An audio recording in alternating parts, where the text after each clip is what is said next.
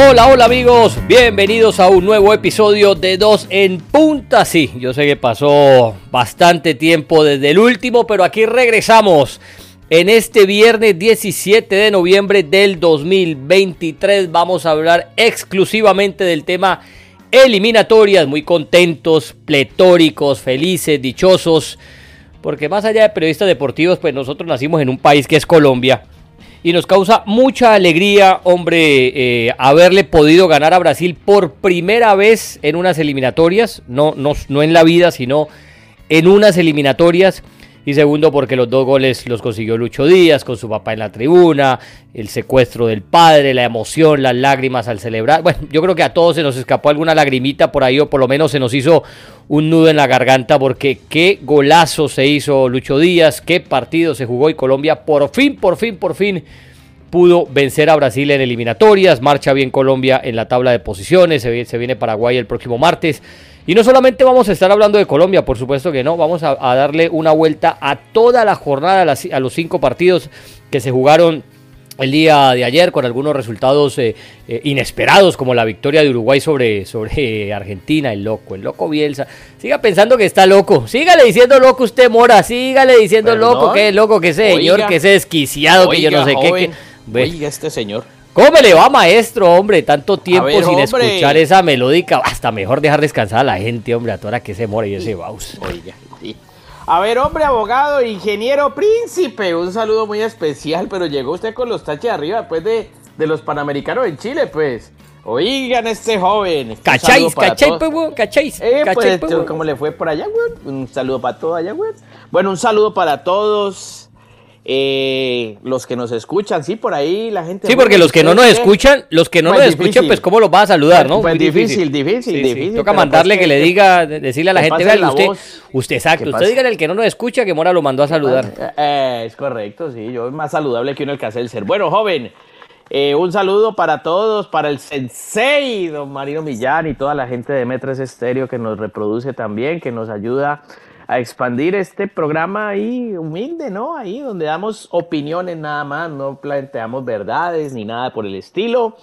Y, bien, hombre, qué, qué bonito lo que ha ocurrido en la eliminatoria, porque yo simplemente voy a decir al respecto, mi querido José, cualquier proyecto en la vida sin emoción muere.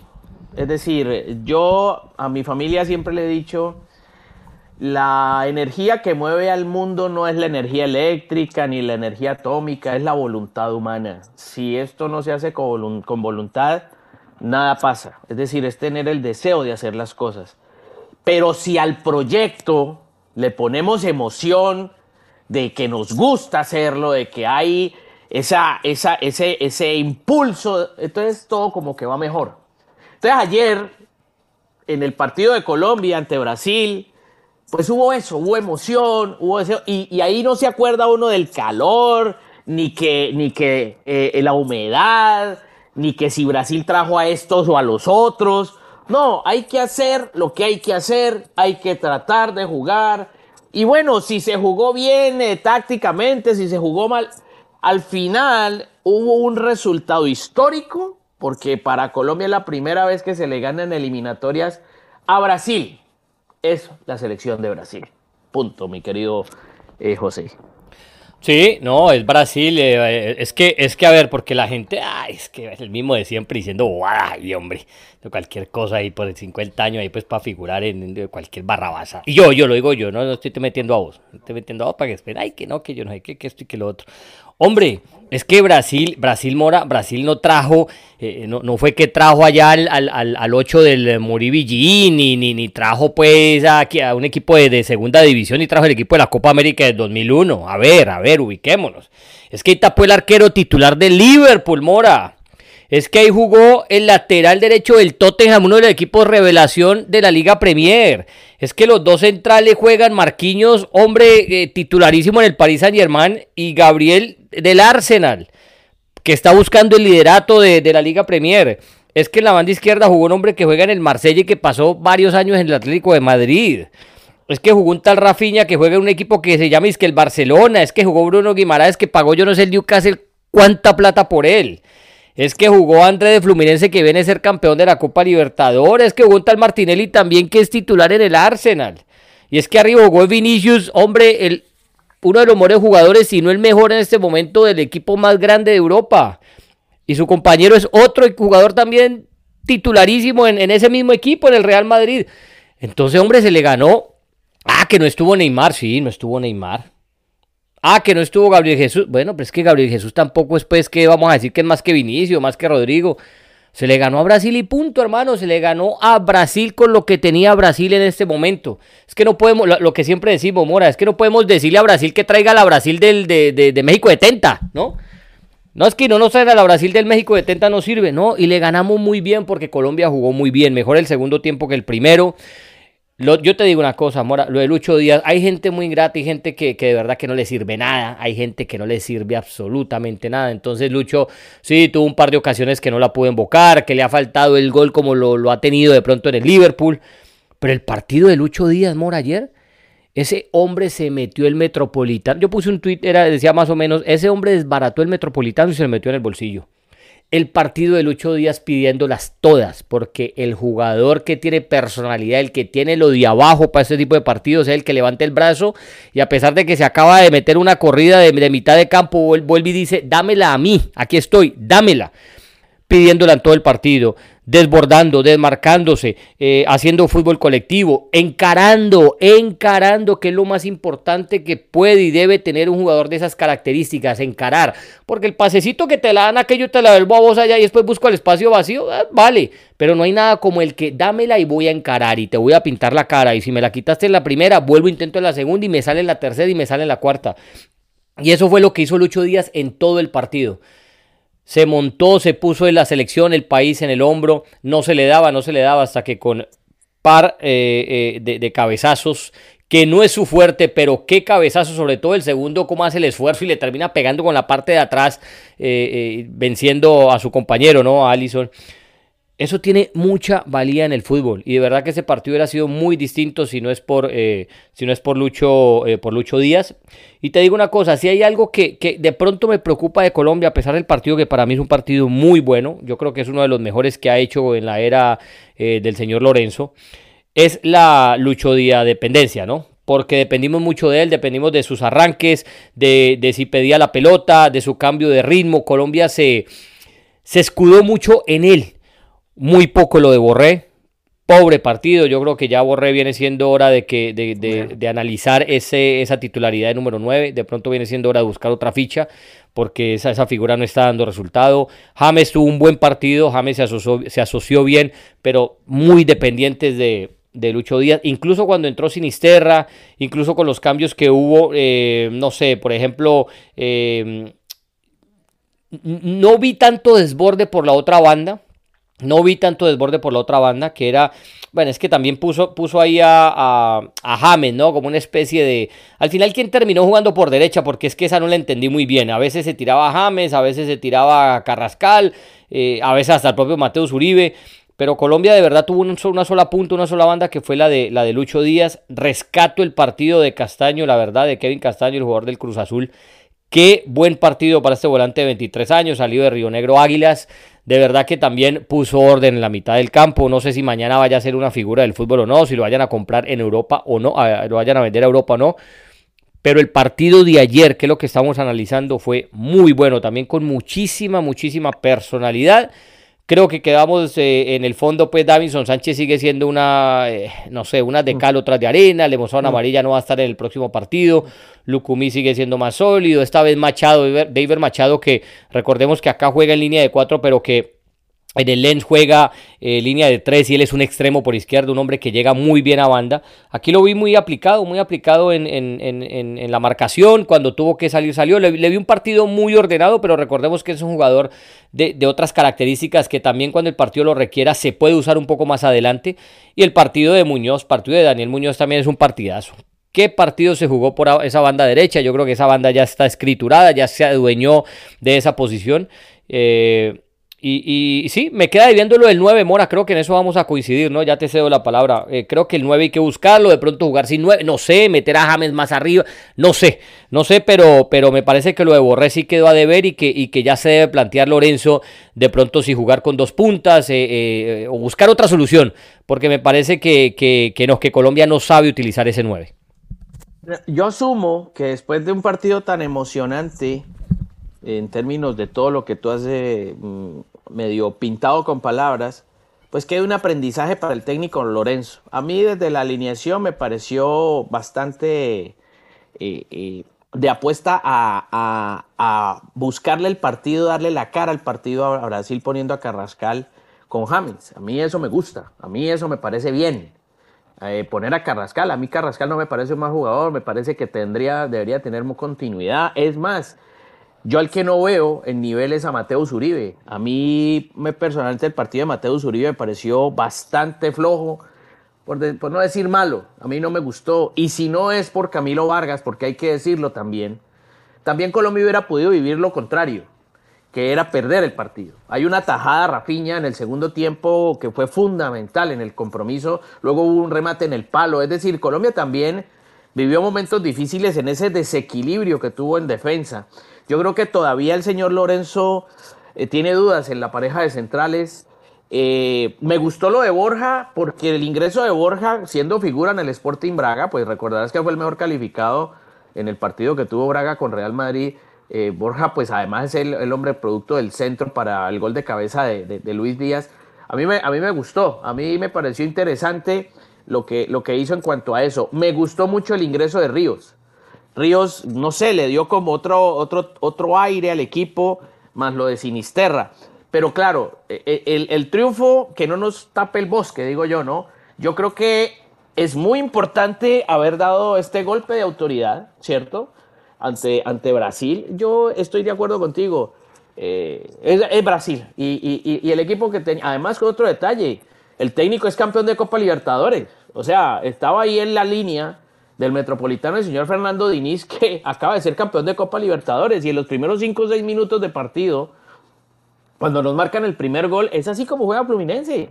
Así es, y así ha sido siempre con Fernando Diniz. Uno no ve posición fija. Uno veía yo a Martinelli arrancando desde la primera línea del medio campo, eh, eh, tirados eh, todos por, por, sectores diferentes, una rotación permanente en el frente de ataque para Brasil tratando de ser intensos. Claro, eso en Barranquilla, con la humedad y el calor para un equipo brasileño, eso termina por cobrarte en algún momento el desgaste como le pudo haber cobrado a Colombia.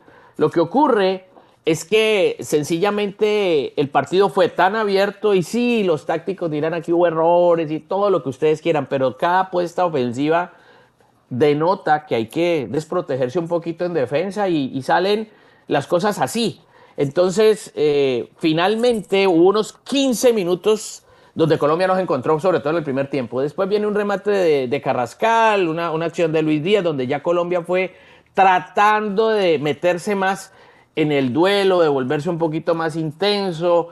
Eh, hay jugadores que, entraron en un tema de, baja de rendimiento, pero obviamente el resultado con, con, los goles de Luis Díaz es absolutamente importante. Yo cuando el gol de Martinelli dije otra vez, vamos a sufrir por el gol, porque yo he sido uno en este podcast en que he dicho, no me voy a colgar ahora, he dicho, hombre, hemos intentado tanto con los jugadores extranjeros, el caso Borré, el caso propio de Luis Díaz, que no tenemos gol, intentemos con otra manera. Y ayer, o por lo menos en el partido ante Brasil, Díaz estaba solo. Es que no lo puede, es que no puede ser eh, el Don Quijote de la Mancha, pues peleando contra los molinos de viento que, había puesto pues Brasil. Eh, eh, Muy solo, ¿no? Muy dependiente de él, ¿no? No, pero es que fíjate, tú dices una palabra dependencia. A mí eso hasta cierto punto creo que ha sido algo histórico. Eh, Argentina dependió de Maradona, Brasil dependió de Pelé, ahora Argentina depende de Messi, Portugal depende mucho de Cristiano Ronaldo. Y si nos vamos a los clubes, pues muchas cosas de esas pasan y pasarán, porque son talentos diferenciales, son, son jugadores que marcan una, algo diferente, algo, algo distinto. Entonces, ¿cómo no apoyarte en un jugador que eh, tiene en claro el saber hacer con la pelota. Entonces, este muchacho Luis Díaz, Lo que pasa es que en el entorno no tiene ni a Firmí, ni a, ni a este, ni a como Diego Jota, ni tiene a los que tiene al, lado del Liverpool, pues tiene a Salah, exacto. Entonces aquí tiene que rebuscársela de otra manera. Por eso yo recuerdo ese gol que le saca André, que es impresionante, él solo arranca desde propio campo se va llevando tres brasileros. Iba a ser un golazo de un golazo de época, pero André alcanza a meter la pierna, pero estaba solo. Es que nadie lo igual incluso. Y, sabes qué otra cosa. Me pongo a pensar. Me hizo acordar de Mbappé cuando juega con la selección de Francia o con el Paris Saint Germain. Lo de Luis Díaz me hizo acordar mucho a la dependencia que tiene el Paris Saint Germain con Mbappé. Me, me parece a mí. Hay varias cosas. Primero, de verdad, eh, aplausos, no sé quién sea, para el preparador físico de Luis Díaz, porque qué hombre para correr, Mora, para pedirlas todas. Es que se ah. pega un pique de media cancha, el que vos decís que eso ha sido el gol, pues, de la eliminatoria, ¿no? y después vuelve y, empieza la jugada otra vez, la tiene Colombia, y la vuelve y la pide, dámela. ¿Vos sabés cuántos se esconden? ¿Vos sabés cuánto después un piquecito dice, no, se hace por un lado o no, no me la des? Es que todas las pide, todas las quiere, todas busca el espacio vacío, en todas encara, Mora. Decime una que no encare ese hombre. En todas encara. Entonces, claro, como encara tanto y el que encara, el que arriesga, pues corre el riesgo de equivocarse. Ah, no, porque es que cuando vos te quedas sentadito en la cama, en el sofá, Mora, y, no arriesgas nada, pues no te vas a equivocar nunca. Cuando uno toma riesgos en tu vida, nunca te vas a equivocar. Entonces, nunca lo van a criticar porque, pues, ¿qué pasa desapercibido? Pero ese hombre las pide, dámela en cara, en cara, en cara. Y obviamente, pues los otros también entrenan para esto, ¿no, Mora? Los otros viven de eso también. no es que los otros choferes de Transmilenio, ni es que los otros venden más. No, los otros también entrenan para y viven de esto. Entonces, obviamente, en caras en algunas no te van a salir, pero la mayoría te salen. Es que lo de Lucho Díaz, y no solamente por los partidos de Colombia, sino los partidos con el Liverpool, lo que hacía en el Porto, en cara, y, por eso es que vale lo que vale, y por eso los grandes equipos lo quieren. Porque es un jugador que cuando faltan cinco minutos para que termine el partido, vas perdiendo, la sigue pidiendo. Vayan perdiendo, vayan ganando. Entonces. De verdad que eh, felicitaciones por el buen estado físico que tiene Lucho Díaz, porque no cualquiera lo tiene, de verdad. Eh, no sé si sea un algo en su ADN, pero qué manera de correr y de pegarlas todas. Y segundo, no. lo de la dependencia, Mora. Sí. ¿Cuántas veces hemos hablado que el Paris Saint Germain depende mucho, dependía mucho de lo que hacía Mbappé? Antes de que llegara Mbappé, o, antes, o en un momento mucho de lo que hacía Neymar. De Messi no, porque Messi nunca llegó a ser un gran jugador en el Paris Saint Germain. O sea, al, al nivel que lo, que lo conocíamos. Pero cuando vos marcas esa dependencia, el día de mañana llega un técnico que no le importe jugar, sino que te, bloquea y quedas cojo. Entonces a eso me refiero. Es obvio que cuando sos el mejor del equipo, que cuando, cuando tenés las condiciones, pues más te la van a, no te la van a dar a vos, ¿no? Yo, por ejemplo, a vos no te, no te la daría nunca. Jamás en mi vida te la daría a ¿Ah, vos. A mí, yo, la, pues yo prefiero perderla 20 veces a tirarte la voz. claro, si uno ve a Lucho, yo, tengo a Lucho Díaz, hermano Uy, se la pongo en, bandeja de plata, le pongo hasta un moño, con un gift card se la entrego. Entonces, claro, se la van a dar todas, pero también trabajo el entrenador tiene que buscar un plan B en el caso de que Díaz, por ejemplo, le, hagan una marcación, qué sé yo, escalonada, le pongan dos, tres hombres por esa, o le hagan una marcación personal, o, lo bloqueen, o simplemente le bloqueen la línea de pase, porque es que Lucho Díaz y el balón, pues obviamente no existe. Entonces yo creo que ese sí es un trabajo que debe hacer Lorenzo para, para, y tampoco gastarlo tanto, porque es que yo te digo una cosa, yo veía a Lucho Díaz ya al final y me dolían las piernas a mí.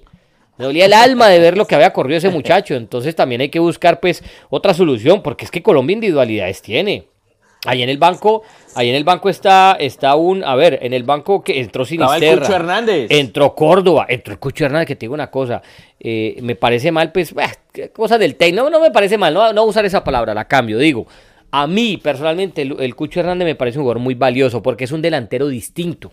Es un delantero que tiene gol, que tiene potencia y que sabe jugar, que se sabe asociar muy bien. Es rápido, es chiquitico, es menudo, eso sí no lo busques tanto por arriba, pero es un jugador que, y que te hace goles. Mirate la cantidad de goles que ha hecho en la MLS. Ah, que la MLS. No, porque ah, también los ha hecho en otras ligas. Correcto. En todo lo donde jugó los hizo. Entonces me parece un jugador interesante que, que también, hombre, eh, eh, a ver, tenemos a diferencia de Perú, por ejemplo, que ahora vamos a hablar, y a diferencia de otras elecciones, nosotros tenemos recambio. Ah, que el recambio se ha demorado un poco más, pero hay recambio porque son jugadores que juegan en el fútbol europeo en equipos importantes. Entonces yo creo que eh, ajustar ese poquito ahí, Mora, de que Lorenzo diga, vamos a buscar también otra variante de juego, me parece que sería un plus muy grande que tenga esta selección. Sí, lo que pasa es que mira, eh, eh, con el tema de las convocatorias uno nunca se va a poner de acuerdo porque yo nunca he entendido por qué tiene que estar Jerry Mina Jerry Mina en la convocatoria yo no lo entiendo. O sea, yo personalmente es algo que no... Y desde hace mucho tiempo porque a mí no me parece un jugador de selección. Pues, Dice que es cosa de representante. Pues yo estoy de acuerdo con eso. Yo estoy de acuerdo con eso porque eso siempre ha existido en el fútbol colombiano. Eso, eso, eso yo no lo voy a... Eso que me conste no, pero que eso ha existido, por supuesto que ha existido. Y me ha, en otras ocasiones me ha constado. En esta tengo que verificar otras, otras cosas. Pero eso, pero más allá de situaciones, hay temas de convocatorias que, que yo no entiendo. Por lo menos yo, a mí me cae súper bien eh, Borré. Borré me parece un tipazo, me parece un muy buen jugador.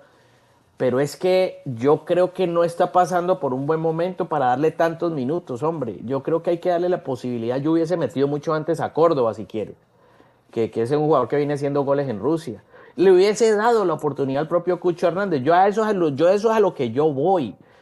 Hemos intentado tanto el fútbol, los goles en Colombia con jugadores que sí están en Europa, pero no hacen goles.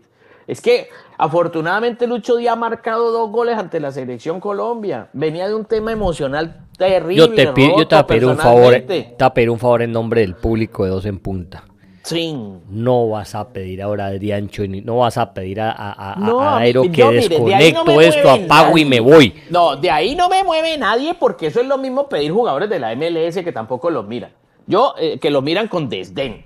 O sea, vos crees que, o sea, que contra Paraguay arriba, Adriancho y, y, Dairo Moreno. No, Mora, no, Yo los pondría. Yo sí, yo los pondría, yo intentaría.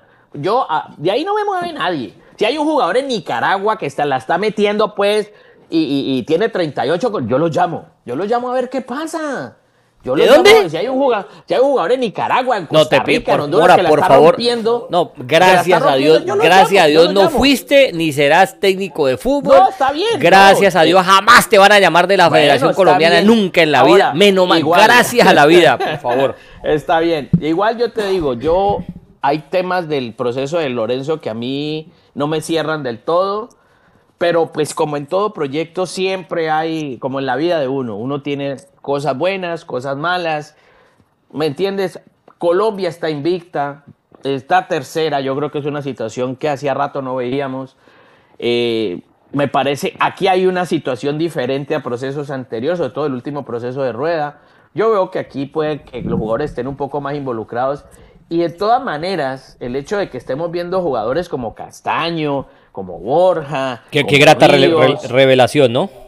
Sí, qué bien, lo de ese muchacho Castaño es muy bueno, es muy bueno. Yo, ese no lo tenía nadie, Mora. No, e, pero es bueno, digamos que ahí hay un mérito del técnico de hacer ese seguimiento. Ok, si yo le hago un seguimiento a Castaño, que está bien, hagámosle el seguimiento a los demás, a todos, a todos, a todos, a todos incluido la gente en Colombia. Ahora, eh, ahora vienen, imagínate, ahora vienen dos partidos amistosos en los Estados Unidos en, diciembre. ¿Qué jugadores va a convocar? le, toca, le toca llamar del fútbol colombiano, pero no los que estén involucrados en cuadrangulares, porque no se los van a prestar. Entonces se tiene que aprovechar para llamar otra clase de a ver qué más hay, qué se está cocinando abajo. Porque aquí hay jugadores que obviamente hay que seguir buscando para, para lo que tú dices, una renovación y ir planteando un recambio. Que eso, ¿para qué? Para que veamos un Castaño, para que veamos un Ríos, para que veamos un Borja, para que veamos. Eso es lo que yo digo. Eso es a lo que yo voy. No está pero Mora, pero lo, están llevando. Alemania. Pero lo están llevando. Pero sí, pero ponelos. Poné, poné. en lugar de Borré, pone al Cucho. pone al Cucho. Ya sabes lo que te da Borré, que Borré en el otro partido anterior no estuvo, vuelves y le das la opción y no está, mano, pone otro. Ya no está Borré, por lo menos no está pasando por un nivel con la selección. Yo digo con la selección. Pongamos otro. A eso es a lo que yo voy. Pongamos otra persona. Y bueno, ah, que yo no voy a entrar en esa que, que no es que el técnico no encuentra el equipo. Claro que no lo va a encontrar porque tiene tres días de entreno, a veces son dos días, a veces son pocas horas de entreno, no son sino dos unidades de entrenamiento y en esta convocatoria es una, pero en dos o tres, cuatro meses a lo mejor sea diferente. ¿Por qué? Por lesiones, suspensiones, por situaciones diversas, que el jugador no está en buen nivel. Entonces, en las eliminatorias no pidamos un equipo tipo, yo digo esto, porque muchas veces el técnico no lo va a tener ¿Por qué? Porque hay, hay entre tiempo y tiempo, entre partido y partido, hay, hay, un, hay un lapso muy grande y pueden ocurrir sin número de cosas, accidentes, situaciones, no sé, muchas. Hay un jugador que hoy no está bien, por lo menos Borré hoy no está bien, pero en seis meses está fulgurante. Y los que están e- hoy bien, mañana caen. Entonces yo digo, yo no entro, yo no entro en el, no, que es que el, técnico no, no, no encuentra el equipo. Pues claro, pero con todo y eso, ¿qué pasó ayer? Lucho Díaz me hace recordar lo que me dice mi santa madre Doña Francia. Uno tiene que insistir, persistir y nunca desistir en la vida. Y él, en ese partido ayer, cuando no se le estaba dando el remate, remató 10 veces a la portería. Fue el que más remató en Colombia. Yo estuve viendo las estadísticas, 10. Metió dos goles. Pero no dejó de rematar. No, nunca, nunca desfalleció, eso es verdad. Claro, porque es un tipo, porque además es de raza guajira. Es un indio guajiro y esos indios son complicados. Guayú. voy a decir una palabra grosera, son jodidos. Y es un tipo jodido. nos van a cerrar, Mora, porque dijiste jodido, nos van a cerrar. Nos van a cerrar y perdón, perdón por la... Entonces, eso está bien, por un tema de raza y, bueno, yo creo que ahora lo de Brasil es absolutamente preocupante. Yo creo que es una de las peores eliminatorias en mucho tiempo para su historia, porque este es un equipo que no convence, pues más allá de todos los cambios y todo tal, y que tenga jugadores en el exterior. Hace, tres años iba invicto. Hace tres años iba invicto, iba líder de las eliminatorias, había hecho de, de 15, había hecho 13.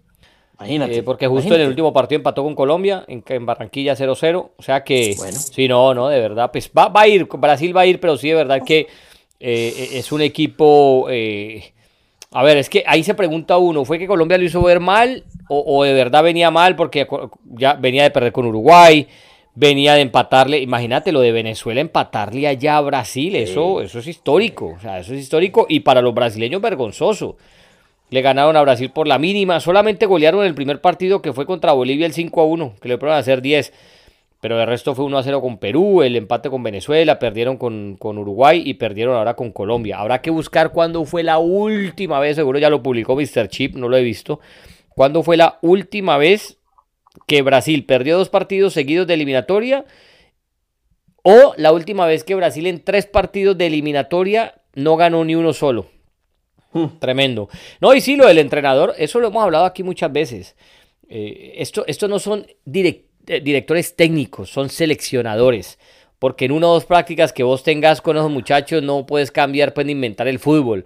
Eso es memoria táctica que vienen de los equipos, más seguirlos a ellos exactamente, tener una idea vos de lo que querés, observarlos cada ocho días de sus partidos, decir, mira, este por estas características me sirve para lo que yo quiero, pero ya cambiarles el chip pues en, en, uno, dos, tres entrenamientos a lo más, e, es imposible, es imposible. Simplemente acomodarlos, sacar lo mejor de ellos. Positivo para Colombia también para pasar con, con las otras elecciones. Es que no se extrañó a Arias. Arias que venía siendo uno de los goles, pues, sobre el papel más importante, porque, a ver, de Arias se esperaba mucho por lo que hacía en Fluminense, pero en la selección hasta ahora, en lo que hemos visto, no ha cuajado un partido redondo. O sea, no ha sido un partido que uno diga, no, se echó el equipo al hombro, ese es el Arias que, vemos en el en Fluminense. Ese Arias todavía no lo hemos visto, no ha existido en la selección Colombia. Así que pues, también queda descartado eso, ¿no? Por lo menos queda comprobado, mejor de que si no está Arias, también hay otras variantes, también hay otras soluciones. Y sí, insisto, por favor, señor Lorenzo, hay que arropar más a Lucho Díaz, también eh, eh, darle un poco de oxígeno, que no todas tengan que generarse por el lado de él, sino que también buscar otros revulsivos para que, para que la pelota también tenga otro destino y, encontremos a que cuando busquemos a Lucho Díaz sea determinante, sea determinante y no lo gastemos tanto. Mira, mira lo eh, que dice Mr. Chip. Dice que Luis Díaz es el primer jugador colombiano que le hace un doblete a Brasil en toda la historia de la Copa del Mundo. En toda la historia de la Copa del Mundo, las eliminatorias. Solo otro jugador colombiano le hizo un doblete a Brasil, que fue Luis Muriel, pero en un, amistoso en, 2000, en 2019. Y, eso, eso es muy importante, eso es muy importante. Y es la primera victoria de Colombia en, en la historia de las eliminatorias. Es decir, ese, amistoso, ese amistoso 2019, eh, me, acuerdo de él, eso, eso se jugó en Estados Unidos, eso jugó aquí en, en, el Hard Rock, aquí en, en, Miami. En Miami, en Fort Lauderdale. Eso sí, señor, en Fort Lauderdale. sí, eso fue doblete de, de, Muriel, que los goles de Brasil lo hicieron Casemiro y Neymar. Correcto, y también pues es la primera vez, dice Mr. Chip, que en la historia de las eliminatorias Ahí está. pierden un mismo día Argentina y Brasil. Ah, bueno. ¿Y, no dice nada de los de dos partidos perdidos seguidos de no, Brasil? No, no dice nada, no dice nada todavía, pero... O sea, pues, primera vez en la historia que pierden el mismo día Brasil y Argentina. pues. pues. eso dice él. ¿Vos te acordás, ¿Vos te acordás cuándo fue? Ah, no, por, eh, perdón, perdón, segunda vez en toda la historia. Ah, Dice, sucedió el 8 de octubre de 2015 también. ¿Vos te el 8 de octubre de 2015. ¿Vos te acordás cuándo fue la primera vez que Brasil, que Colombia le ganó a Brasil? No. Uy, ese partido lo recuerdo como si fuera ayer. Eso fue en Copa América del 91. Ah, Copa América, Copa América. Que fue, ¿te acuerdas que el técnico era Maturana? Más después del Mundial de Italia 90, sí, Pacho Maturana. y él le cede la, la, selección al Chiqui García. Ah, sí. Él le ah, cede la selección. Entonces Chiqui García va y dirige esa selección Colombia, eh, que era la Colombia del Pipa de Ávila. Eh, ¿Quién más jugaba ahí? El, eh, Yo cubrí esa selección Colombia, te voy a contar esa selección del Chiqui García se concentró en la sede del Deportivo Cali. Y el, eh, me acuerdo tanto que el partido antes de Brasil ellos se concentraron en Cali. Luego van a, Bogotá a jugar con Brasil, juegan con línea de tres. Mario Yepes, Iván Ramiro Córdoba, Jorge. No, no, no, no, no, no, no, no, no, no, no, no, Estamos hablando del 91. Ah, 91. ah, ese es otro partido. No, no, no, no, estamos hablando del 91. Aquí estamos hablando de. de era, era la selección que, que venía de jugar Italia 90 Sí, eh, no ah, recuerdo por qué Pacho Maturana no puede dirigir él, y, él, y entonces eh, se la dan a Chiqui García. Igual Maturana regresaría después porque fue el ciclo del, del 5 a 0 y el Mundial de Estados Unidos. Y ese partido lo gana Colombia 2 a 0. A ver, recuerdo que el primero fue del Pipa de Ávila. No, yo dije Iván Rey, no, Iván Rey no estaba ahí, perdón. No, no, no, no, no, no es Valenciano, borra esa. El Pipa de Ávila, segurísimo que sí. Era Arnaldo Iguarán. Era la misma selección de, ese ciclo del 90. Estoy pensando si el 2 a 0 lo hizo Iguarán o lo hizo, ¿quién lo habrá podido hacer? A ver, yo el, gol del Pipa sí lo recuerdo perfecto. Eso fue, eso fue en fase de grupos. Eso fue en fase de grupos. Después, en el partido que ya en verdad importaba, ¿sabes quién jugaba en esa Brasil? Renato Gaucho. Y, en el partido que ya, importaba, porque antes la Copa América, acuérdate que iban, pasaban los dos primeros de cada grupo y jugaban todos contra todos. Eh, por lo menos así fue en Chile 91. En Chile 91 me acuerdo jugar el Bambán Zamorano y es un gol de cabeza. Ya en, el, en, los, cuando pasaron los últimos cuatro, jugaban todos contra todos. Y eh, el que más puntos hiciera fue, era, era, campeón. Ahí ganó Argentina. Esa la ganó Argentina con Batistuta, eh, Leo Rodríguez. Bueno, ese combo bueno que tenían. creo que estaba hasta Fernando Redondo también, el Cholo Simeone. Eh, y Colombia ya después, cuando enfrenta, me acuerdo, con Chile creo que perdemos 1-0 o 1-1, no creo que perdemos 1-0. Eh, después Brasil ya en el partido este que importaba nos gana 1-0 y si mal no recuerdo el gol lo hizo Renato Gaucho. Y contra Argentina también perdimos. Eh, Argentina nos ganó el último partido y con ese ya se coronó campeón de esa Copa América. Así que lo recuerdo. Bueno, vamos a ver porque ahora viene Paraguay, joven. Ahora se viene Paraguay para Colombia. Que yo insisto, Paraguay es muy distinta con Garnero. Lo que eh, tenía con Esqueloto. Pero bueno, hablaremos después de ese tema. Eh, exacto. Entonces, eh, pasamos el tema de Colombia. Arranquemos con el Bolivia-Perú. Te digo una cosa. En, la polla que, que juego tenía ganando a Bolivia. Porque es que vuelvo, yo insisto y, soy cansón con este tema y me ratifico, lo de Gareca fue un milagro.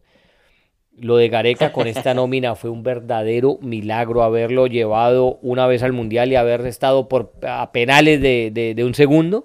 De verdad que es un milagro porque qué pobre Perú. Qué pobre Perú perder con Bolivia que no había ganado un solo partido Bolivia hasta ahora en sus partidos de eliminatoria eh, había perdido con Brasil, había perdido con Argentina, había perdido con Ecuador y había perdido con Paraguay. Solamente le pudo ganar a, Perú. Y me pongo yo a revisar y Galese, buen arquero, para mí uno de los mejores del continente. Otra vez tuvieron que llamar a Aldo Corso, la pareja Zambrano Callens, eh, por izquierda el Marco López, el que juega en, el Feyenoord. En el medio campo un Renato Tapia desconocido, que sigue jugando en el Celta Vigo, pero de verdad con muchas falencias, no el mismo. Yotun, Todavía Yotun, que, volvió y ya no juega más en el fútbol extranjero, sino que está en el Sporting Cristal. Eh, hay ahorita un Piero Quispe ahí de la U. La Padula lo volvieron a traer, jugador del Cagliari. Y, imagínate. El Cagliari, el pues Cagliari, el Cagliari que, que sí está en primera, pero no, no, no, o sea, no, ya fue la Padula. Ahí jugó un chico ahora Franco Sanelato de Alianza Lima. Eh, jugó un chico Joao Grimaldo de Sporting Cristal de 20 años pero nada que ver. O sea, ya los carrillos no, no están, ya eh, eh, esa Perú que, bueno, pues que así estuvo por el banco, que Aquino, que Araujo, que Trauco. Eh, pero no hay más, Mora, es que no hay más. Oreja Flores por ahí entró, pero nada. Advíncula suplente. Esa sí no la entendí, pero bueno. Pero no hay más, Mora, no hay recambio. Y cuando y mira que le están dando oportunidades a, chicos del fútbol local. Pero cuando no hay, no hay. No hay nada que hacer. Y Bolivia con sus Moreno Martins, con sus Vaca, con su Justiniano, con su eh, terceros, este chico el, eh, Algaranás que jugó un buen partido, le ganó. Ahí estaba, ahí estaba este aquí en el del Cali. Le ganó a Perú y le ganó bien. Y Bolivia no va a ir al Mundial y seguramente Perú que se quede entre los tres que no van a ir al Mundial porque es que si no hay recambios, si no hay jugadores en Europa, si no hay jugadores afuera, no hay no hay clasificación, Mora, no la hay. Mira, yo vuelvo, de ahí no me mueve nadie tampoco. Yo creo que siempre hay, siempre y cuando se busque. Yo creo que aquí no están buscando donde es. Aquí no están buscando. Que no hay. Los directivos. No, a ver, vuelvo y te digo, José, de ahí no me voy a mover. Sí hay.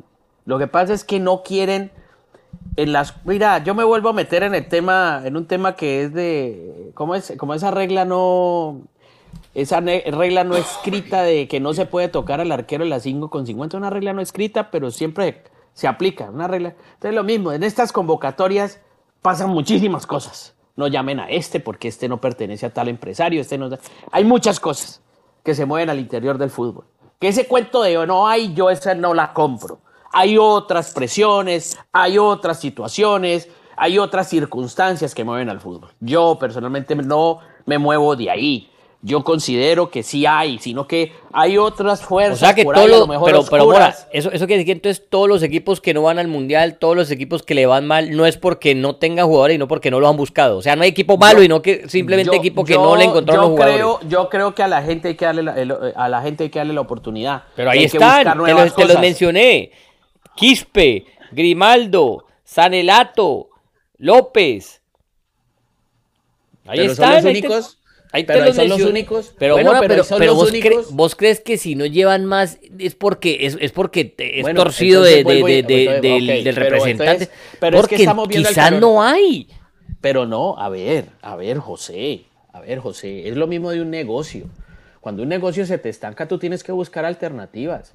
A lo mejor, a lo mejor hay que, sino que te quedas y te bloqueas. Mora, salieron con, con Paolo Guerrero y con las vínculas de suplentes. Sí, José, porque probaron alternativas. todo lo que tú quieras, todo lo que tú quieras. Entonces hay algo mucho más abajo que es mucho más, más complicado, que es que no se está haciendo un buen trabajo en las inferiores, en las ah. fuentes en las fuentes, es lo que estoy diciendo. Yo llevo, yo no sé cuántos podcasts contigo diciéndote lo mismo en toda Sudamérica. No hablo de Europa, no hablo de Sudamérica. Hay una crisis de talentos en la sub-17, sub-20, sub-20. No, no es lo, no es, no es entonces, no. Entonces quiere decir que no hay es porque no están trabajando bien ah, es en menores. no trabajan bien, no buscan. Es que es distinto a que, no haya. que yo voy. Claro, por, e, pero, a ver, pero José, no, no trabajan porque no, porque no hay, porque se, estamos en una zona de confort, creo yo. Han llegado a una zona de confort donde no, yo con esto como que creo que puedo. No, mira los resultados. Busca. La gente no quiere trabajar, quiere tener todo inmediato. No, así no son las cosas. Y yo vuelvo y digo, aquí hay un tema que no se está haciendo bien desde abajo, que se proyecta en los equipos profesionales, y que entonces muchos seleccionadores tienen que buscar el muchacho que nació por allá en, Dinamarca, pero que la abuelita es de Perú. O el muchacho que nació en Rusia, pero que el tatarabuelo es de Bolivia. Pero Mora, ¿por qué lo hacen? Porque es que no encuentran esa solución en el mercado local. Claro, José, pero entonces yo te digo, yo te digo, si tu carro está dañado, me tengo que ir en bicicleta. Pero ¿por qué no arreglas el carro? Porque no te da pereza te da pereza y a lo mejor pero, lo Pero, es algo que desconocemos. Es que es algo que desconocemos. Porque no, yo no es que lo desconozca, yo simplemente digo. No, nos conocemos porque nosotros no vivimos, no vivimos en Perú y no sabemos cómo es. De pronto alguien no dice, mira, ya se trabaja bien, allá se, simplemente el talento no está saliendo o hay indisciplina, yo, no sé. Veo, yo veo síntomas, yo veo síntomas que todos comparten. Mira, lo de Chile también es igualito. Lo de Chile es igualito. Y uno dice que a mí no me vengan a decir que Chile no tiene, no tiene talento. Y toda la vida han tenido unos jugadorazos, toda la vida. Pero, ahora, pero es que alguien, alguien tiene que quedar último, ¿no? Alguien tiene que quedar quinto, sexto, séptimo, octavo, noveno. Nadie, todos, no, todos no pueden ganar. Yo eso lo entiendo. Pero, pero evaluemos el proceso, no solamente el resultado, el proceso. El proceso que se está llevando. Estamos intentando lo mismo. ¿Para qué? Para, para buscar resultados diferentes. No, pues Perú sigue intentando lo mismo y no está encontrando resultados. Eso, también es muy diciente, mira. Decime cuándo fue la última vez que has visto un equipo peruano en semifinales de Copa Libertadores. Fue en una final de Copa Libertadores. El, último fue Sporting Cristal por ahí en el 97. Decime cuándo fue la última vez que viste un equipo chileno en final de Copa Libertadores. Entonces, eso tiene que ver mucho con eso, ¿sí me entiendes? Mira, mira Ecuador, ¿por qué, ¿por qué Ecuador ha tenido ese, ese, impulso en el fútbol? ¿Por qué Ecuador ahora es una de las potencias en Sudamérica? Porque cada vez que uno dice, uy, me toca jugar contra Ecuador, dice uno, pilas ahí, ¿no? Pilas ahí que, que te pueden ganar. ¿Por qué? Porque ha salido una buena camada. Porque ha salido buena camada y salieron de, de, de, allá de Esmeralda, de esa zona, ¿no? De morena, negra de, del Ecuador. Ese, pues, ese cuento que salieron, no. Es que alguien fue y lo buscó, lo vio y dijo, esto, aquí hay un potencial. Pero ¿cómo hacemos nosotros para saber que, que los fueron ah, a que no los fueron a buscar antes? Seguro los fueron a buscar, pero no salieron de ese talante. Le salió una camada buena y ahí está. Es que, mira, yo, yo en ese cuento de la generación espontánea no creo mucho. Yo creo que hay mucho de ir a buscar, intentar. Esto es ensayo y error. La vida es ensayo y error. mira que nosotros, la vida es ensayo y nosotros pasamos, nosotros pasamos, acordate, nosotros pasamos de tener la generación del pibe, de Rincón, de Lionel, de Asprilla, de una generación grandiosa, que no ganó nada, pero, pero jugaban lindo al fútbol a tener una donde, donde los líderes eran eh, eh, eh, el, viejo Patiño y, y Totono Grisales. Y no había más. y, era, Juan Pablo Ángel el 9, pero y vos veías, y no había más. y entonces el lateral, el lateral era Victoria y, jugaba eh, eh, y, veías eran la mayoría del mercado local, porque es que tuvimos una racha en que no había más. Ah, luego aparecieron los James, luego aparecieron los Falcao, luego aparecieron. eso no apareció así, otro. José. Es que James no apareció porque sí. Es que eso aparecieron, no. Es que ese cuento yo no lo creo. No es que apareció por arte de magia. No, el señor Rueda con el señor Lara, recuerdo, hablo del proceso de Colombia, fueron a buscar un tipo que llamaba Juan Guillermo Cuadrado a Turbo, en una cancha de, are de, tierra, era un tierrero. Por allá lo fueron a buscar y lo trajeron, pero porque alguien se fue a, Turbo. Pero se fue por allá a buscarlo. Entonces yo lo que yo voy es, pero no fue tanto así. Acuérdate que, acuérdate, que, Cuadrado llegó al Cali. ¿Quién fue el técnico que lo arropó? ¿Quién fue el que, el que le dio? Pero va, pero bueno, es, lo que yo te digo, José. Alguien, o sea, como cuando uno toma la decisión de irse siguen, su país. esos veedores siguen. El que, el que, el lo que está ya sacando jugadores de la costa del Cali, sigue trabajando con el Cali. El, que va y busca turbo, siguen. Pimentel se va a la vuelta por todo el país buscando jugadores para su chico. Pero ahí nos quedan otros llegamos, Entonces llegamos a un tema que son otras fuerzas oscuras que impiden que cierta clase de procesos se cumplan como, tienen que ser. Entonces llegamos a otro tema que, que no se sabe, hay algo que muere, porque hay muchos jugadores, y tú, y lo sabrás, que cuando son figuras en esos torneos sub-17, sub-20 y sub-23, nadie les garantiza que vayan a llegar al fútbol profesional. Ha pasado muchísimas veces, como hay otros que no pintaban para nada y están jugando hoy en Europa. No, y como hay otra cosa, eh, nadie te garantiza que porque vos ganaste un sub-17, esa camada te va a representar bien en los mundiales mayores. Correcto. Es más, son más los casos que no que los que sí. Correcto. Porque son dos mundos completamente distintos, el juvenil al profesional. Correcto. Entonces uno dice, hermano, hay cosas por hacer. Yo de ahí no me voy a mover. A mí me parece que se están haciendo mal las cosas en cuanto a todo en cuanto a buscar, en cuanto a trabajar desde abajo, en cuanto a que los equipos trabajen de la mano con las federaciones. Hablo de todas las federaciones en Sudamérica, para que siga, siga saliendo la gente, hermano, siga saliendo la gente porque de talento hay en todas partes del mundo, talento pero de pronto No, no hay esa generación de, de cinco o seis talentos al mismo tiempo que salga. Pero, pero bueno, ¿qué tal el Argentina? Oiga, Argentina perdió el local con Uruguay y ojo con ese Uruguay del loco Bielsa. ¿ah? ¿Qué partido se jugó Uruguay, qué partido se jugó Ugarte, qué partido se jugó Valverde, qué partido se jugó Darwin, qué partido se jugó Darwin. qué partido jugaron todos, Mora. qué partido, la verdad. Y, Argentina, ¿viste, ¿viste a Messi agarrando el cuello a, Ugarte? salió de la ropa, no le salieron las cosas. Aunque te digo una cosa, el partido de Messi no es malo, ¿ah? El partido de Messi no es malo, pero sí le ganó la frustración. dice Messi, este también es, dice Messi que es que hay, una, hay una seña, hay una toma, creo que es Ugarte, que le, que le dice, va, a sonar vulgar, va a sonar vulgar, que, le dice, que le dice a, a, a De Paul, a, De Paul. le dice, eh, vamos a ver, palabra más, palabra menos, que, de, que deje de mm, mm, a Messi a toda hora. Y es verdad porque ese De Paul parece que le pagaran por cuidar a Messi, ¿no? Me parece a todas horas mirando a ver qué, qué, eh, qué dijo, qué no dijo, a quién miró, a quién no. Entonces le cogió este, le hizo una seña y lo devolvió.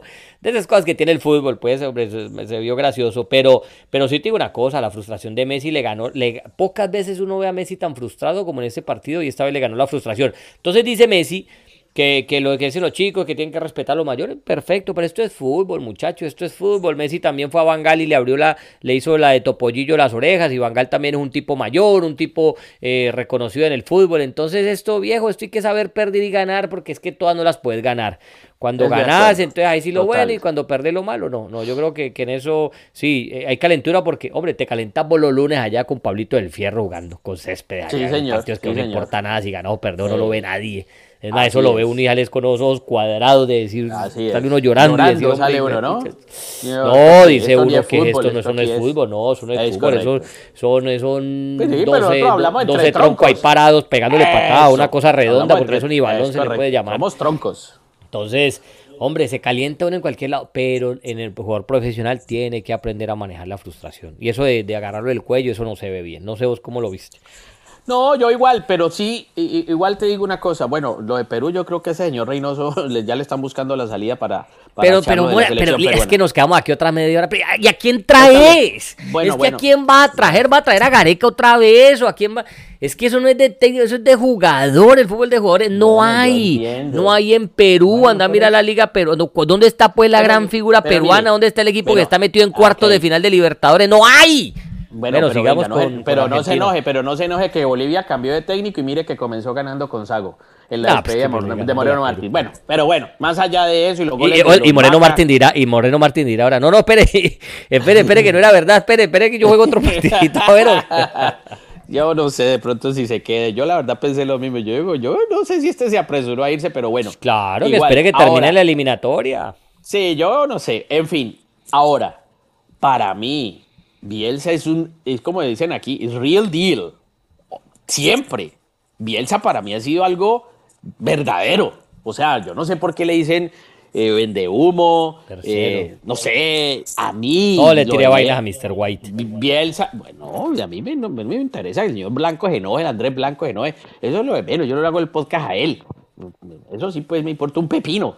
Pero el señor Bielsa el señor Bielsa es algo serio, es algo de verdad. Mire cómo tiene, jugando Uruguay al toque, al toque y a la verticalidad, al contragolpe. Lo de Darwin Núñez es una locura, al contragolpe como, como fritó al, equipo argentino. Es decir, se entiende que Argentina eh, estaba jugando pues en procura de muchas cosas para tratar del empate y hay que arriesgar, en el deporte hay que arriesgar, pues es, es el famoso tema de la cobija corta que tanto hemos dicho aquí.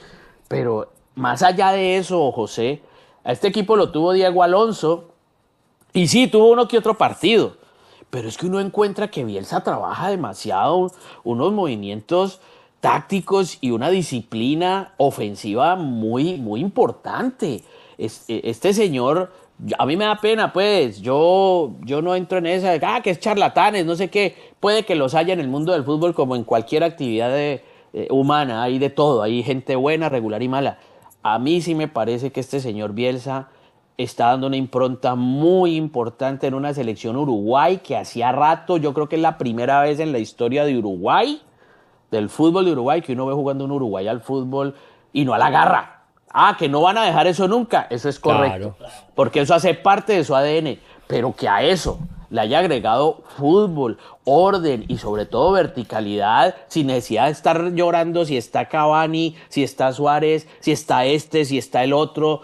No, no, no, es un equipo. Mire, la, mira, mira lo de Viña, en la jugada previa para, para el gol de Araujo, los dos laterales. Es que el que la inicia es Viña, la pelea, la gana y el que la cierra es Araujo. Yo no entiendo por qué sigue jugando de lateral, pero bueno, allá los técnicos. Pero marca un golazo también. Dos laterales, el uno que, la, que le inicia y el otro que la cierra por el sector contrario. Eso es de un trabajo muy grande que, que está haciendo el señor, el señor Bielsa y hay que quitarse el sombrero. Yo lo hago. Es que Mora, si vos tenés a Valverde, a Ugarte, a De la Cruz, a Pelestri, a Araujo, a Núñez, tenés que jugar al fútbol. es que, es que ah, por más uruguayos que sean, por más garra charrúa que haya, y la van a tener siempre, esa garra la van a tener siempre, pero ahí tenés jugadores de fútbol que te pueden volver es un triángulo y te la desinflan. Ahí mm. tenés jugadores que te van a producir eh, eh, fútbol, no a los trancazos arriba, matar a Suárez a que corra, lo que. No, no, no, y eso es lo que le reclaman a Alonso que tenía también estos jugadores, pero no los miró, no los usó. Claro que es fácil hablar con el periódico eh, del día siguiente, ¿no? El periódico del lunes. Pero, y, Bielsa, y Bielsa que le gusta jugar al fútbol, pues dice, vengan, maestro, ustedes, ustedes son los que, los que yo necesito. Ah, sí, ahí es verdad que llevó a, eh, convocó a Suárez y todo eso, pero lo tuvo ahí, no lo metió porque no lo necesitó, ni la presión de tenerlo, y, dejó a de Arrascaeta, que es otro de los históricos también en el banco, y, se la jugó con estos se la jugó con estos y qué buen equipo Uruguay. Uruguay, ojo Uruguay, porque es capaz de que se, se gane estas eliminatorias. Uruguay no va a tener problemas para ir al Mundial. Eh, muy buenos jugadores, sobre todo lo de Valverde y Ugarte, muy jóvenes y, baluartes ahí en el medio campo, lo del chico Pelistri que cada vez, hombre, eh, eh, juega mejor, hombre del Manchester United, y Darwin Núñez, pues que ya lo conocemos, juega en el Liverpool y que, y que por allá hace como un, año, año y medio están diciendo que era un tronco y eh, lo hay que esperarlos, lo hay que esperarlo, y más esos uruguayos, no, esos nueve uruguayos son bravos, son mm. guapos, y eso hay que aguantarlos, aguantarlos, porque eso no se te dan por vencidos tan fácil, y ahí está pues eh, eh, sacando eh, su Castilla de la Cruz, que lo conocemos de Río ya como 40 años jugando en River y, sabemos el, buen jugador que es, ¿no? Muy dúctil con el balón. Así que no, Uruguay, aplausos para Uruguay. Uruguay que por primera vez desde el 60, por ahí vi la estadística, le, le, gana en, la, en, una eliminatoria a las dos, a Brasil y Argentina. Es que no es fácil, Mora, se dice fácil, pero viene de ganarle 2 a 0 a Brasil en su casa y ahora va y le gana en la bombonera 2 a 0 a Argentina. Ojo, no pasemos tan rápido por eso. Eso, eso es una gesta brava, porque no es fácil ganarle a Brasil y no es fácil ganarle mucho menos a Argentina y de local. Y ahora va a jugar eh, y juega de local contra Bolivia. Ojo si por ahí no se, no se monta primera, ¿no? Porque Argentina, partido que nos espera, amor, el martes, por Dios, pero ¿qué es esto? Que no lo dejan tranquilo a uno, que no lo dejan tranquilo a uno. usted no lo deja, pero usted Me empieza a palpitar ese corazón ya y no a ver. A ver que no me lo hayan cruzado con el de Colombia, a ver cómo es la, vuelta aquí. ¿Usted está viendo el calendario, joven? es que se juegan Brasil y Argentina. ¿Se acuerda que nos quedaron debiendo el Brasil-Argentina de la eliminatoria pasada? Eso no se jugó nunca porque el COVID y yo no sé qué baila. Sí, sí, sí. Bueno. Espera y verá, verá. Bueno, Venezuela le ganó a Ecuador. Eh, Venezuela empató con Ecuador, lo mismo que Chile con Paraguay. Me vi el partido. Oiga, qué, qué, bonito ver a la gente de Venezuela tan entusiasmada con, con la Vinotinto. Hombre, sí. Jugaron en Maturín, un estadio que se ve muy bonito, el, marco como se ve televisivamente se ve muy bonito, esas tribunas llenas, pancarta, esa, ese color vino tinto que es muy bonito también eh, eh, eh, alumbrando, la gente muy entusiasmada. Estoy viendo el mismo, no sé si eso existía antes en Venezuela, porque en Colombia, por ejemplo, la gente viaja de distintos países, de, distintas regiones, de distintas ciudades a, los a Barranquilla a los partidos de la, de la selección y se lo toman como, como un mini puente, como unas mini vacaciones, ¿no? es algo muy común. O sea, no solamente a Barranquilla va la gente de Barranquilla, sino va... Es más, creo que la gente de Barranquilla la que menos va porque viaja gente de todo el país, son los que primero compran las boletas. Y estoy viendo lo mismo en Venezuela, la gente viajando de distintos lugares a Maturín. Eh, eso sí, hablan de que la logística fue fatal, que gente que compró las boletas y quedó afuera, que dejaron entrar a mucha gente sin boletas, que les tocó ver el partido parado. Pero de verdad que el marco televisivo espectacular, se ve muy bonito y la gente está muy entusiasmada. Yo creo que el venezolano cree que esta vez sí va a ir al Mundial y yo creo que tiene con qué. Jugó contra una selección complicada como es Ecuador. Y, hombre, por lo menos sacó el punto. Porque lo que decíamos de Venezuela antes, Mora, era. Sí, le, empataste a, Brasil allá y le gana, y goleaste a Chile en tu casa. Ahora no vas a venir pues en la siguiente ronda y perdés con Ecuador y perdés con Perú porque mandaste todo al traste. No, le aguantó. Yo creo que un empate de local contra Ecuador no es malo. Yo creo que un empate eh, eh, contra Ecuador de local no es malo. Ahora sí va a tener que ir a no perder contra Perú allá. Y de, hacerlo, pues ya serían, imagínate, venía de ganarle a Paraguay, serían 1, 2, 3, 4, 5 partidos sin perder. Algo que en la eliminatoria para Venezuela, en una eliminatoria de campeonato del mundo, creo que sería primera vez. Pues mira, yo vi un partido donde Soteldo y Rondón estuvieron muy controlados para Venezuela. Eh, eh, no se sacaron ventaja. Eh, también Ecuador tuvo un muchacho como Kevin Rodríguez que fue importante en ataque, ¿sí?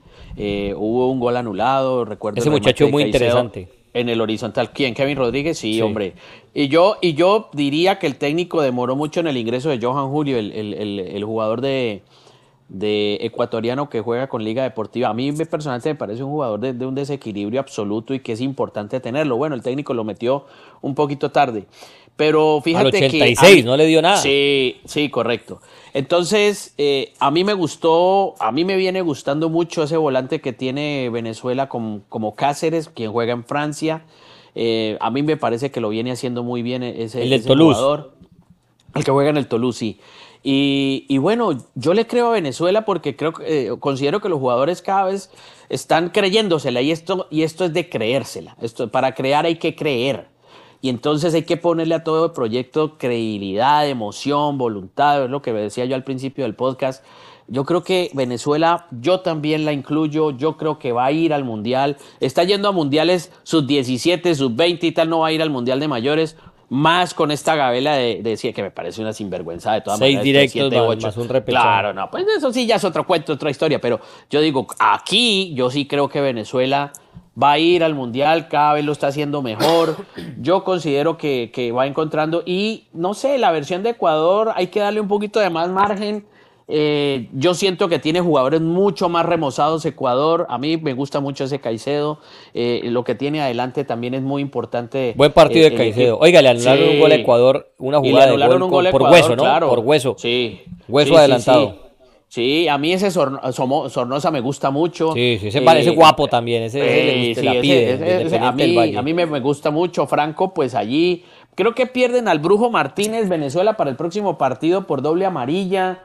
Eh, a mí me ha decepcionado un poquito lo de lo de Yangel Herrera, porque a mí me gusta, me gusta no, Herrera. se jugó bien, se jugó bien. Y pues no sé, pero ahí hay un jugador que, pero sí le he visto no, mejores partidos, me encanta ese jugador. no, a mí también, a mí también, pero yo no líder, sé. Líder con el Girona. Sí, bueno, sí, yo, lo, yo sé. Por eso que, que a mí, más allá de, de cierto funcionamiento. A mí el que se me ha quedado es Machís, porque los dos. ah, eh, Machís, correcto. a mí el que se me ha quedado es Machís, que antes también estaba en el Girona, si mal no recuerdo. Sí, eh, sí. Ellos jugaron juntos. No, no, en el Girona, ellos en el Granada puede ser. Yo, en el Granada creo que jugaron juntos los dos. Pero a mí Machís es el que se me quedó. Y Ángel Herrera siempre ha mantenido el nivel. Ese Machís sí me parece que tiene, tiene el techo más alto, pero, pero no pudo. Pero mira que, mira que en Ecuador ya ha habido recambio, ya Eugenio Mena no es titular, sí, eh, señor. Johan Julio en el, en el banco, eh, eh Galín destapó el Mundial, ¿no? Galín destapó el Mundial, eh, Arboleda está en, el banco. Galín fue el Mundial, sí. ¿Quién más a ver de los que están, están acá? Jordi Caicedo. No, mira que Ecuador también tiene recambio, pero mira ahí pusieron a Cifuentes, pusieron a Sornosa, pues que se va afianzando cada vez más. Un chico, eh, Kendry Pais, el de, el Independiente del Valle, que lo vimos también en, en Sudamericana, muy buen jugador.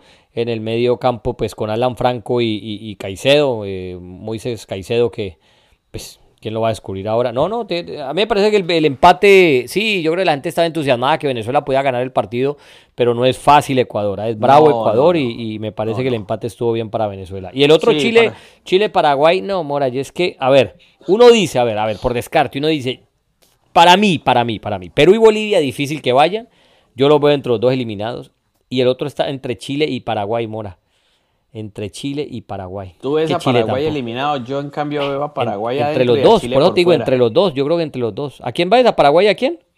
Yo veo a Paraguay adentro y a Chile por fuera. No, sí, por eso te digo, pero tampoco hay mucha diferencia entre los dos, Mora. Sí, a mí, a mí mira, ahí hay, hay, hay, varios jugadores que por lo menos de Paraguay que tiene Garnero, a mí me, a mí me gusta este Rojas que juega en el Corinthians, Matías Rojas me parece un jugador de otro, de otro talante, es un jugador de esos que a mí me llenan, un jugador distinto, es un enganche, un clásico 10, yo no sé, esa clase de jugadores yo tengo debilidad por ellos porque me parece que siempre tienen que hacer parte de un equipo. Eh, eh, Ábalos, yo veo otro a Paraguay mucho más fuerte que el que vi con Esqueloto.